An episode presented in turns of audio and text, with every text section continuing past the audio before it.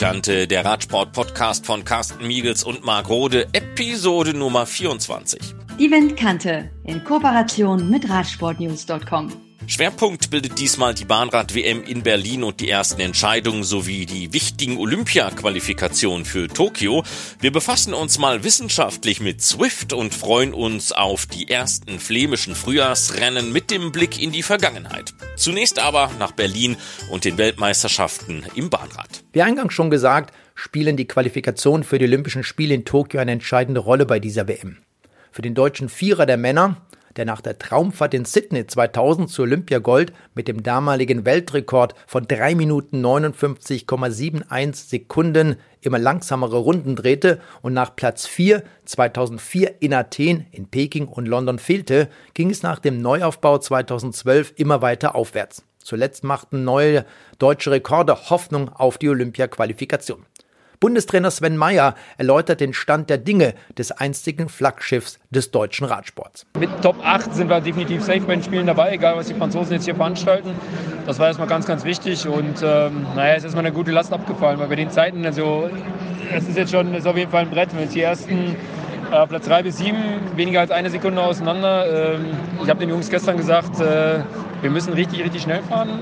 Seid nicht überrascht, wenn wir deutsche Rekord gleich in der Quali fahren müssen, aber das Training hat es angedeutet, dass wir es können und ähm, ja, ist erstmal sehr, sehr gut jetzt. Also fällt viel ab. Während der deutsche Vierer in der Qualifikation den Landesrekord verbessern konnte, fahren die Dänen in einer ganz anderen eigenen Liga.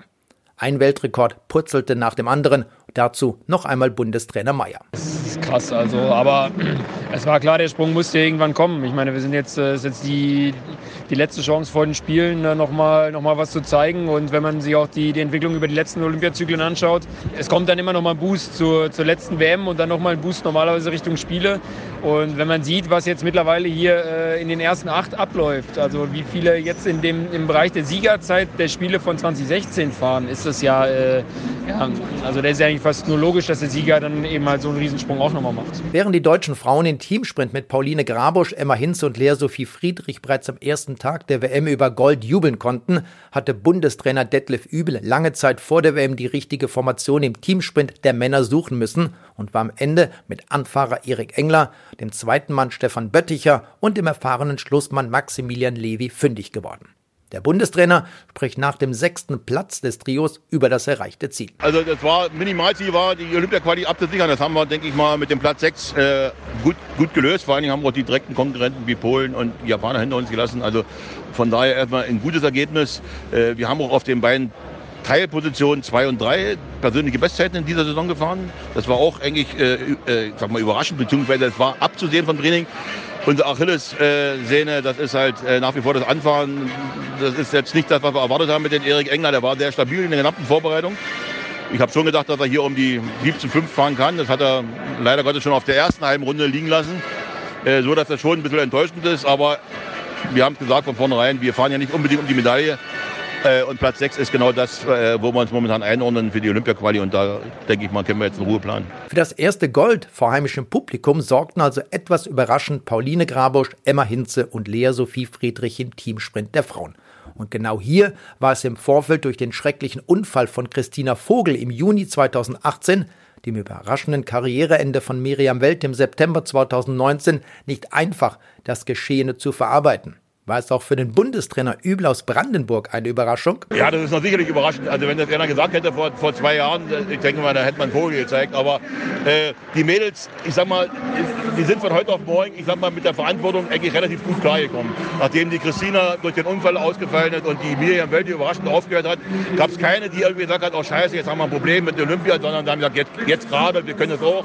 Äh, und das hat die auch ein bisschen zusammengeschweißt, die drei Mädels. Äh, und die harmonieren auch ganz gut miteinander. Also von daher bin ich eigentlich vor allen Dingen stolz darüber, dass wir miteinander arbeiten und nicht gegeneinander arbeiten. Emma aus Hildesheim ist mit 22 Jahren die älteste im deutschen Teamsprint-Team und ist wie Levi bei den Männern für das Finale zuständig. Fuhr in der Qualifikation einen inoffiziellen Weltrekord, da diese Zeiten offiziell nicht geführt werden. Dazu noch einmal Bundestrainer Detlef Übel.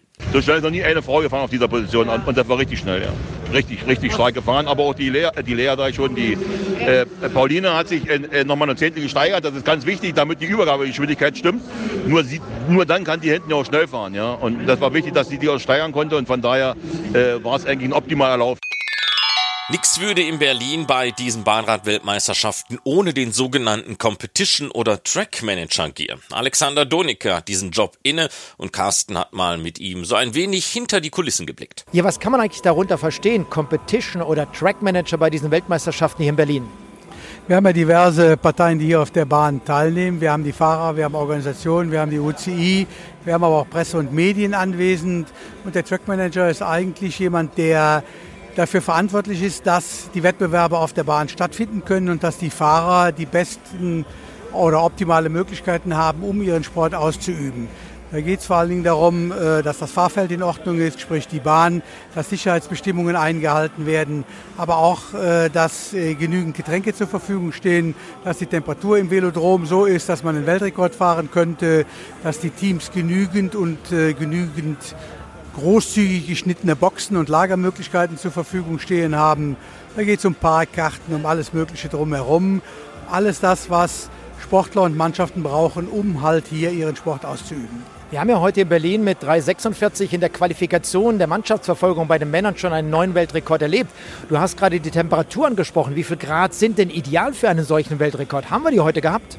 Ja, das äh, ist auch von Disziplin zu Disziplin unterschiedlich. Die Verfolger haben es gerne ein bisschen wärmer. Die fahren aber ja meistens auch nur, du hast es angesprochen, etwa vier Minuten, vielleicht auch mal ein bisschen mehr. Äh, bei einem Punktefahren über 50 Minuten oder einem Madison über fast 60 sieht es dann wieder anders aus. Da darf ja auch nicht verpflegt werden. Und wenn man dann 27 Grad in der Hütte hat, dann kriegt man auch einen trockenen Hals. Das heißt, die Verfolger hätten es gerne warm und äh, die anderen Disziplinen lieber etwas kühler. Wir haben uns hier in Berlin jetzt auf 25,5 Grad geeinigt, also 25,5, nicht 25, nicht 26, sondern 25,5. Ich erinnere mich, dass Juan Laneras äh, bei der Weltmeisterschaft 2005 auf Mallorca 28 Grad haben wollte fürs Punktefahren. Damit war schon ein Drittel der Fahrer eliminiert, bevor es überhaupt losgegangen ist. Auch das sieht man unter Chancengleichheit heute ein bisschen anders. Die UCI macht Vorgaben und nicht der Veranstalter kann da seine Wünsche äußern. Ist es bei den Olympischen Spielen zum Beispiel jetzt Ende Juni, Anfang August genauso in Tokio, dass man sagt, wir haben eine stetige, eine konstante Hallentemperatur? Ja, nicht nur das, wir haben auch äh, eine vorgegebene Luftfeuchtigkeit. Auch das sind Anforderungen, die die UCI in den Verträgen bzw. im Anforderungskatalog mit den Veranstaltern schon vorstellt. Die Hallensteuerung bzw. die Temperatursteuerung ist nicht so ausgefuchst, als dass man das könnte. Äh, ähm, eine, eine Halle dieser Größe braucht auch, um einen Grad hochzufahren, etwa einen Tag. Und gerade in der Vorbereitungszeit, wir haben große Tore drin, hier fahren LKWs, also 40 Tonner rein und raus. Da ist natürlich auch immer Zugluft drin und es braucht dann einige Zeit, bis wir diese Temperaturen erreichen können. Aber im Grunde genommen ist es vorgegeben von der UCI.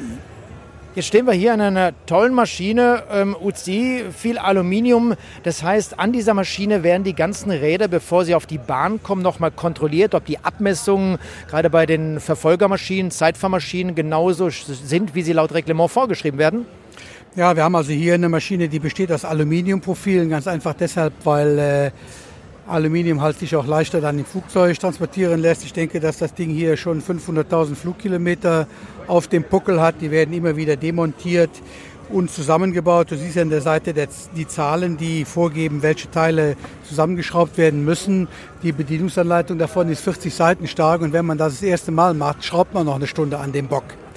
Es ist eine sehr ausgefuchste Maschine. Wir sind lange Zeit im Radsport hingegangen und haben äh, dem Fahrer eine Position vorgegeben und der Fahrer musste dann bei einer Radkontrolle diese Position noch einnehmen. Bedeutet dann auch immer, dass der Fahrer in seiner Vorbereitung und auch in seiner Konzentration gestört wird. Wir sind dann von diesem System abgegangen und haben heute ähm, ein, Material, ein Materialreglement, was bestimmte Vorgaben vorgibt, die das Fahrrad einhalten muss. Das heißt, wir kontrollieren das Fahrrad und nicht mehr die Position des Fahrers darauf. Du erinnerst dich, wir haben eine Zeit lang einen 120 Grad Winkel zwischen Unter- und Oberarm kontrolliert. Bedeutet, der Fahrer musste immer auf dem Rad sitzen. Heute gucken wir nach Gesamtlänge im Grunde genommen ausgehend vom Tretlager nach der Lage des Sattels und des Lenkers, aber auch Höhe des Lenkers. In einigen Disziplinen fahren wir heute mit Triathlon-Aufliegern oder mit Aufliegern. Auch da gibt es Spezifikationen, in welchem Winkel zum Boden sich diese äh, Auflieger befinden dürfen. Es wird dabei versucht, den Luftstrom schon vor der Brust des Fahrers zu teilen Und das muss wirklich aus aerodynamischen Gesichtspunkten heraus betrachtet werden, damit sich keiner einen Vorteil erschleicht. Und wie viele Räder kommen dann pro Tag hier durch in der, in der Nachmittagssession, wenn dann quasi die Räder fürs Training gebracht werden, am Abend, wenn die Finals stattfinden? Anders als auf der Straße findet die Materialkontrolle jedes Mal statt, bevor das Fahrrad auf die Bahn geht. Das heißt, wenn wir hier einen Vierer haben, der äh, eine Qualifikation, eine erste Runde und ein Finale fährt, dann sehen wir jedes Fahrrad dreimal. Wenn es Beanstandungen gibt, dann geht das Fahrrad zurück, dann wird halt noch mal ein bisschen was dran gedreht und dann sehen wir, sehen wir das Fahrrad wieder. Es wird jedes Mal gemessen und es wird jedes Mal gewogen. Gibt es äh, denn Situationen, äh, an denen die Fahrer wirklich nochmal zurückgeschickt werden? Ja, also wir reden hier bei dieser Maschine auch über Millimeter. Und da passiert schon mal hin und wieder, wenn das Fahrrad umfällt, dass sich irgendwie was äh, verstellt. Ich sage auch immer, Fahrräder wachsen über Nacht. Auch da muss man hin und wieder schon mal ein Auge drauf haben. Man kann nicht davon ausgehen, dass das Fahrrad immer genau den Zustand hat wie vor zwei Stunden. Und gibt es denn bestimmte Nationen, die da vielleicht mehr äh, Nachhilfe brauchen als die renommierten Großnationen, ich sage es mal wie die Deutschen zum Beispiel, die da möglicherweise auch erfahrener sind? Ja, Erfahrung spielt eine große Rolle. Auch gerade die Mechaniker müssen äh, äh, eine sehr große Erfahrung haben. Die kennen ihre Räder im Grunde genommen. Sehr viele von den Mannschaften haben mittlerweile auch optische Systeme schon, um die Fahrräder zu vermessen, was natürlich noch genauer ist als das, was wir hier haben. Man muss aber auch den finanziellen Hintergrund sehen. Alleine die Maschine, vor der wir jetzt stehen, die kann man bei der UCI kaufen. Ich glaube, das Ding kostet 5000 Schweizer Franken, was schon nicht unerheblich ist. Und wenn ich jetzt äh, nicht im Verfolgergeschäft bin, also im Zeitfahrgeschäft bin, sondern fahre nur in Anführungszeichen einen Massenwettbewerb, da gibt es weniger Regeln einzuhalten, dann macht sowas eigentlich keinen Sinn. Aber gerade diese Nationen verfügen oft nicht über das Know-how oder über das technische Equipment, um wirklich sauber zu arbeiten. Und das wird halt dann hier sichergestellt. Und wir bleiben noch einmal ganz kurz bei der WM in Berlin, blicken aber schon einmal voraus auf die Olympischen Sommerspiele von Tokio und greifen da einen anderen als den rein sportlichen Aspekt auf. Carsten Miegels im Gespräch mit Danny Segers, CEO bei BioRacer. Es wurde gerade das neue Trikot der deutschen Nationalmannschaft für die Olympischen Spiele 2020 in Tokio vorgestellt und BioRacer hat den Vertrag mit dem Bund Deutscher Radfahrer als Trikotlieferant, als Bekleidungslieferant für die Wettbewerbe um weitere vier Jahre verlängert bis 2024. Ist das so ein Zyklus, den man normalerweise fährt? Ja, normalerweise mit den Föderationen, also mit, mit den anderen, Belgien, Holland und so weiter, arbeiten wir immer in einem Zyklus von vier Jahren. Da wir ziemlich viel investieren in Entwicklung. Äh, aber auch die, die, die Fahrer kennenzulernen. Also man muss die Maßnahmen von die, von die Fahrern kennen und, und man muss dann auch ziemlich schnell liefern können, wenn die selektiert sind für die, äh, für die WM. Also wir probieren immer einen in, in vier Jahren Zyklus zu, zu investieren und äh, Verträge zu unterzeichnen. Wenn man so hört, ein Vertrag wurde unterschrieben, Trikots, das sind Langarm-Trikots, Kurzarm-Trikots, Hosen gehören natürlich auch noch dazu. Kann man das in Zahlen beziffern, wie viel Bekleidungsteile das im Jahr ausmacht? Oh ja, das hängt davon ab. Ich, ich glaube, dass für, für Deutschland müssen wir irgendwo 600 verschiedene Fahrer ausstatten mit, mit Produkten. Also das geht über ganz große äh, Anzahl von Produkten, was die, was die brauchen müssen. Äh, also, aber eine genaue Anzahl kann ich da nicht äh, aufkleben. Aber wir, wir wollen sicher sein, dass die, dass die Fahrer die Produkte bekommen, womit dass die eine gute äh, Prestation liefern können. Und wenn man sich Trikots im Fahrradgeschäft anschaut, ob die jetzt vom Beer Racer sind oder von Santini, wem auch immer, dann sieht man Trikot, Hose, alles passt irgendwie. Der normale Radsportler, der zieht das an und funktioniert. Aber hier auf diesem Niveau, gerade wenn es um Weltmeisterschaften, Olympische Spiele geht, da ist das etwas ganz anderes. Äh, wir haben vorhin von Ihnen gehört, dass es da Unterschiede gibt im Sprintwettbewerb, in der, in der Verfolgung zum Beispiel, auch wahrscheinlich für das Straßenrennen, für die Zeitfahren bei Olympischen Spielen. Woran liegen diese Unterschiede? Ja, zusammen mit der FES äh, machen wir seit äh, 2008, 2009 gesamte Untersuche, welche Stoffen am schnellsten sein bei, bei einer äh, bestimmten Geschwindigkeit. Also die Sprinter gehen bis zum 80, 84 äh, Kilometer pro Stunde. Also die, die brauchen andere Anzüge dann, wenn man auf die Straße TT geht, ja, die, die Zeitfahranzüge, äh, wie, wie der Tony Martin gehabt hat. Das war 50, 55, 58 pro Stunde. Also da braucht man andere Material. Und auch gibt es in Tokio gibt es ziemlich viel eine hohe äh, Temperatur und auch die, äh, wie sagt man das, die äh, Luft, Luft, Luftfeuchtigkeit. Also dafür haben wir auch verschiedene äh, neue Stoffe entwickelt, die eine größere Cool äh, äh, Faktor, Kühlung haben. Äh, und da arbeiten wir mit, mit Graphen, da das ein oder zwei Grad die Temperatur nach, nach, nach unten holt. Dann also nicht nur äh, Aerodynamik ist, äh, ist wichtig, aber auch die Biodynamik, äh, dass, dass die Leute da gut in funktionieren können. Und dann gibt es ja auch noch unterschiedliche Größen für die Sportler. Werden die jetzt alle per Maß äh, genommen, angepasst? Wie funktioniert das in diesem Bereich? Ja, das, das ist auch ein bisschen unser, unser Modell. Man, man sieht das auch in unseren Namen. Bio steht für Biomechaniker. Man hat das Protagoras-Logo, das Da Vinci-Logo in unsere, in unser Logo inkorporiert. Und das, das will sagen, dass wir alles probieren, maßnahmenweise zu machen. Also alle Fahrer haben ihre eigenen Patronen sicher die Leute, die auf die, die Bahn fahren, die Sprinter, die haben ganz spezielle äh, wie sagt man das, äh, Körperbau. Aber da kann man mit, mit normalen SML-Größen äh, kann man da nicht funktionieren. Da muss man alles in Maßnahmen äh, produzieren.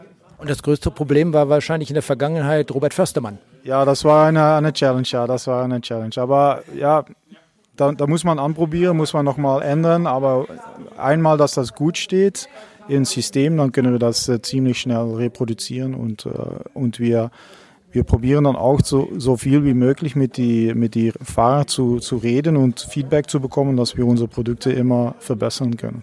Jetzt weiß man, dass Beer Racer seit Jahren auf dem Markt ist und entsprechend erfolgreich, aber die deutsche Nationalmannschaft ist nicht die einzige Nationalmannschaft, äh, die unterstützt wird von Beer Racer. Die Luxemburger zum Beispiel fallen mir da ganz spontan ein. Gibt es da den Unterschied oder werden alle Mannschaften gleich beliefert oder sagt man sich bei Beer Racer, beim Bund Deutscher Radfahrer, wir arbeiten mit FES zusammen und diese Entwicklung ist ausschließlich für die deutschen Teilnehmer? Ja, da wir immer mit einer vier Jahre Zyklus arbeiten, sagen wir immer am Anfang, 2021, wenn man hinten äh, Tokio ist, fangen wir schon an mit, äh, mit der Entwicklung für Paris und setzen wir uns äh, verschiedene Male pro Jahr mit der Föderation, auch mit FEST zusammen und sagen, okay, was wird die Entwicklung? Und alle und Entwicklung, die beim Föderation oder FES am Tisch gebracht wird, ist exklusiv für die, äh, für die Föderation.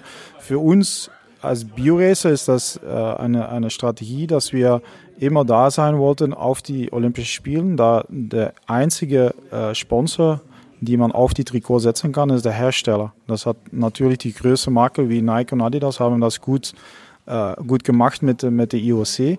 Und für uns ist das jede vier Jahre ein Ziel für unsere Sponsorstrategie.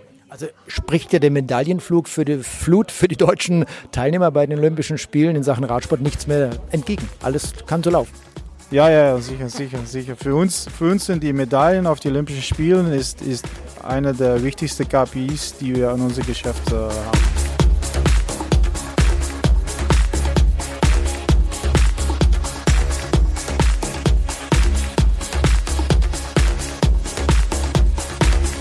Windkante werden wir uns in diesem Jahr öfter mal mit dem Thema Swift befassen. Den Auftakt macht die wissenschaftliche Herangehensweise an diese Sache. Eine sehr interessante Studie ist nun durch den ehemaligen Radprofi Dr. Daniel Westmattelmann in Zusammenarbeit mit Benedikt Stoffers und Professor Dr. Gerhard Schwewe am Lehrstuhl für BWL der Westfälischen Wilhelms-Universität Münster erstellt worden. Daniel, ihr habt die Swift-Nutzung bei Radprofis untersucht. Welche Sportlergruppen sind bei der Erhebung erfasst worden? Ja, zunächst haben wir elf Radprofis befragt, acht Männer und drei Damen. Bei den Männern reicht das Leistungsniveau von erfolgreichen Continental-Fahrern über verschiedene World Tour-Fahrer bis hin zu Tour de France-Etappengewinnern und Olympiateilnehmern. Bei den Frauen haben wir international erfolgreiche Athletinnen äh, befragt. Ja, und anschließend haben wir dann noch zwölf Hobbyfahrerinnen und Hobbyfahrer befragt. Ähm, da sind wir aber noch gerade mitten in der Auswertung der Interviews. Aus welchem Grund nutzen denn Radprofis vornehmlich dieses Tool? Was hat bei der Studie am meisten erstaunt? Was kam da überraschend? Aber zusammenfassend äh, kann man für die Profis schon sagen, dass Swift eben kein Substitut zum Training oder gar zum Wettkampf auf der Straße ist, sondern eben ganz klar eine Ergänzung. Das lässt sich auch gut daran erkennen, dass die befragten Profis im Schnitt gut 1000 Kilometer pro Jahr auf Swift unterwegs waren, während sie gut 25.000 Kilometer ähm, auf der Straße fahren. Ja, die Hauptgründe für die Nutzung von Swift waren die Simulation von Wettkämpfen beziehungsweise von intensiven Einheiten in der Offseason oder auch bei schlechten Wetterbedingungen. Aber auch die soziale Interaktion mit anderen äh, Swift-Nutzern war dann eben auch ein wichtiger Faktor für die Nutzung. Ja, was mich wirklich überrascht hat, war die Bedeutung des Gamification-Aspekts. Ich hätte wirklich nie gedacht, dass Profis, die eben auf höchster Ebene erfolgreich sind im Sport, äh, sich wirklich durch virtuelles Equipment äh, oder Level-Ups dann so stark ähm, ja, motivieren lassen. Ja, darüber hinaus können Profiteams Swift auch gut als Talent-Scouting-Instrument nutzen, da man problemlos Leistungsprofile von einer großen Anzahl an potenziellen oder für potenzielle Fahrer erstellen kann. Und das passt ja auch wirklich gut zum erhöhten Interesse der ja, Profiteams an Leistungsdaten von potenziellen Fahrern. Ja, dementsprechend war gerade für junge Fahrer aus dem Continental-Bereich auch die Aussicht auf einen Profivertrag, zum Beispiel durch die Swift Academy, eine zusätzliche Motivation, äh, Swift zu nutzen. Ja, bei Hobbysportlern sieht das schon ein bisschen anders aus. Hier steht eher die Vereinbarkeit von Beruf und Sport im Vordergrund, um eben auch im Winter, ja, wenn es eben draußen schnell dunkel ist, vor oder nach der Arbeit noch effektiv Radsport betreiben zu können. Und das dann sogar noch mit Freunden oder Bekannten, so dass man eben dann ja zu Hause nicht das Gefühl hat, allein im dunklen Kämmerlein ähm, auf der Rolle zu sitzen, sondern eben dann noch ein bisschen soziale Unterstützung hat. Sind Swift-Nutzer verspielter als andere, die diesem Trend nicht oder nur widerwillig folgen? Ja, die Profis, mit denen wir ähm, gesprochen haben, nutzen Swift allesamt freiwillig. Also keiner hat jetzt davon berichtet, dass er von seinem Team, Trainer, Sponsor, Umfeld dazu äh, gedrängt wurde. Man merkt aber schon, dass Swift-Nutzer in der Regel technikaffiner und ja auch verspielter sind. Obwohl Watt pro Kilogramm und auch die Körpergröße zentrale Einflussgrößen für die Performance auf Swift sind, taten sich die Profis zum Teil erstmal schwer, sich an die digitale Umgebung zu gewöhnen, da zum Beispiel das Windschattenfahren anders funktioniert als äh, in der Realität oder es dann eben auch diese Power-Ups gibt, sodass man beispielsweise Rennstrategien nicht einfach auf Swift übertragen kann. Das war auf jeden Fall auch ein sehr interessanter Aspekt. Dennoch waren die Nutzer insgesamt mit dem Realitätsgrad schon sehr zufrieden. Und die Verspieltheit der Nutzer spiegelt sich auch ganz klar darin wider, dass einige Nutzer stark dadurch motiviert wurden, neue Level zu erreichen oder sich dann eben auch ja, neue Gadgets oder Equipment äh, zu erarbeiten. Wie beeinflusst die Nutzung von Swift die Vorbereitung der Fahrer auf echte Rennen? Also hier wird auch nochmal dann der saisonale Effekt besonders deutlich. Radprofis nutzen teilweise Swift, um Wettkämpfe in der Off-Season äh, zu simulieren wenn eben zum Beispiel dann draußen die Witterungsbedingungen intensive Einheiten eben nicht ermöglichen äh, oder auch einfach dann die Konkurrenz äh, fehlt, die sie dann zusätzlich pusht. Teilweise hat es sogar dazu geführt, dass geplante Intervalle zu lang oder zu schnell gefahren wurden, so dass dann ja manche Athleten dann auch davon berichtet haben, dass es nach der Datenanalyse eben doch äh, Ärger vom Trainer gab, weil eben äh, der Trainingsplan nicht eingehalten wurde.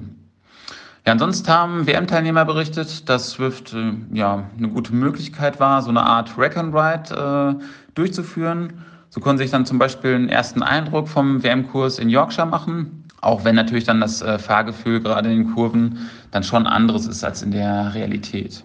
Ja, aber aktuell ist die ähm, Möglichkeit der Streckenbesichtigung ja schon noch sehr eingeschränkt, weil es einfach nicht so viele Möglichkeiten äh, zur Streckenbesichtigung gibt. Was ist der Unterschied zwischen der qualitativen und der quantitativen Nutzung? Was überwiegt denn da? Ja, generell kann man schon sagen, dass die Radprofis eher intensivere Einheiten auf Swift verlagern, was ja auch gut nachvollziehbar ist. Wenn man einerseits auf Swift zusätzliche Motivatoren durch andere Nutzer oder Gamification-Aspekte äh, hat und andererseits äh, Grundlagentraining im Profibereich meistens zwischen vier und sechs Stunden dauert. Grundlageneinheiten wurden von den Profis meist nur auf Swift durchgeführt, wenn das Training ja auf der Straße verletzungsbedingt oder witterungsbedingt äh, einfach nicht möglich war. Auch hier sieht es bei den Hobbysportlern etwas anders aus. Diese trainieren ja in der Regel kürzer, sodass auch Grundlageneinheiten so meist zwischen ein und drei Stunden auf Swift äh, absolviert werden. Und teilweise ist äh, Swift eben doch dann die attraktivste Möglichkeit, das Radtraining überhaupt in den Alltag äh, einzubauen. Auf der anderen Seite gibt es dann natürlich auch äh, Leute, die dann 24 Stunden rennen oder noch längere Einheiten auf Swift abrocken, was natürlich dann eben ein Extrembeispiel darstellt.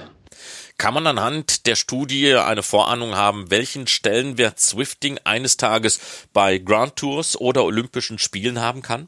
Ja, nur bedingt. Man kann auf jeden Fall festhalten, dass ein Großteil der Radprofis Swift nicht als Bedrohung für den Radsport sieht, sondern eher als interessante Entwicklung.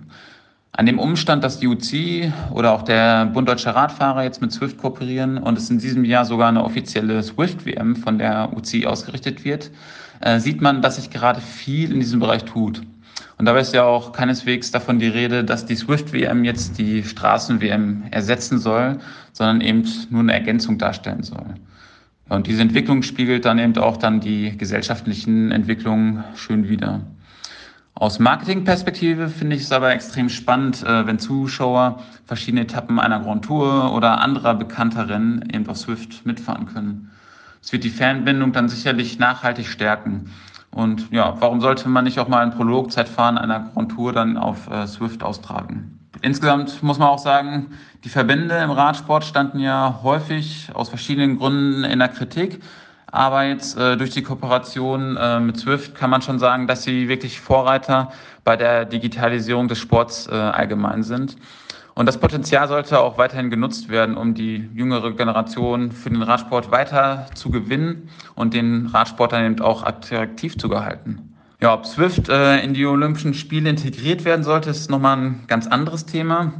Und es ist auch wirklich fragwürdig aus meiner Sicht, äh, ob das zielführend ist. Man hätte zwar auf der einen Seite eine großartige Plattform, die man nutzen könnte, auf der anderen Seite besteht aber auch dann eben die Gefahr, dass man dann in ein ja, starres Korsett von verschiedenen Regeln ähm, dann eben hineingelangt. Auf Basis dieser Erkenntnisse sollen jetzt welche Folgestudien kommen? Ja, bislang haben wir durch die Interviews erstmal Einflussfaktoren der Nutzung von Swift erhoben. Ja, und äh, bei Stichproben von elf Profis, respektive zwölf äh, Hobbyfahrern, lässt sich jetzt recht wenig über die Einflussstärke oder sogar die Generalisierbarkeit der Ergebnisse sagen. Daher planen wir aktuell noch eine Online-Befragung, die wir dann zeitnah durchführen wollen, um dann eben auch die Hintergründe zur Swift-Nutzung genauer verstehen zu können. Ja, anschließend wollen wir uns dann in der dritten Studie noch anschauen, inwiefern Swift dann auch den Radsport als solches äh, verändern kann. Was dann eben dann auch vielleicht im Hinblick ähm, ja, auf die Integration in Grand Tours oder Olympische Spiele dann äh, passieren kann.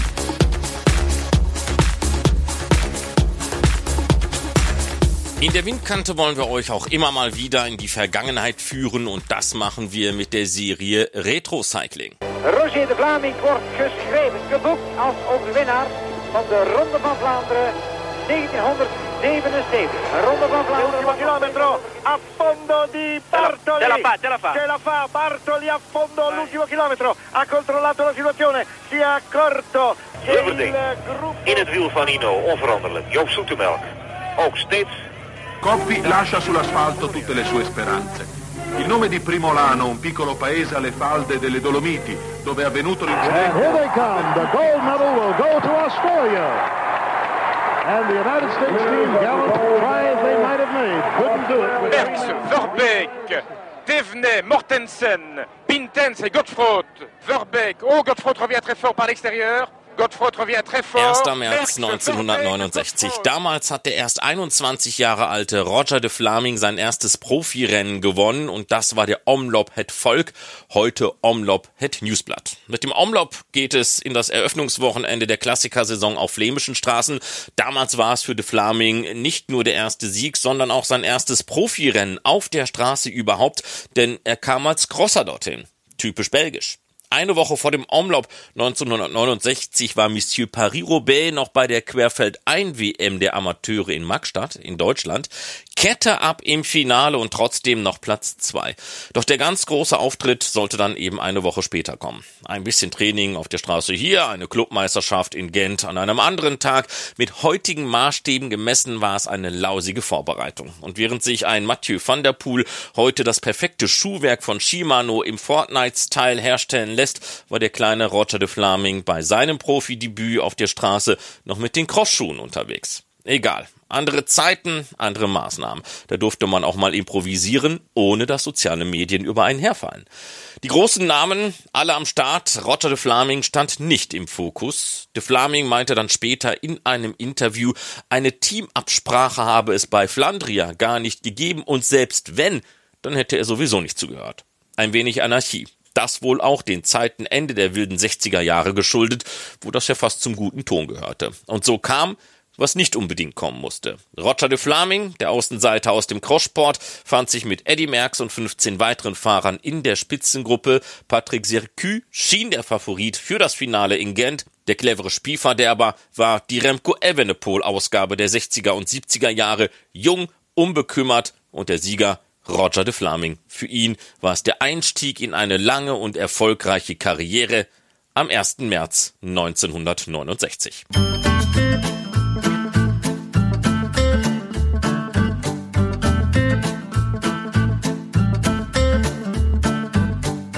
Und das war die 24. Ausgabe der Windkante, dem Radsport-Podcast von Carsten Miegels und Marc Rode. Carsten verweilt bei der Bahnrad-WM in Berlin und somit bleibt das letzte Wort automatisch bei mir. Danke für eure Aufmerksamkeit. Carsten Miegels und Marc Rode wünschen euch viel Spaß bei den ersten Rennen einer aufregenden Frühjahrsklassikersaison.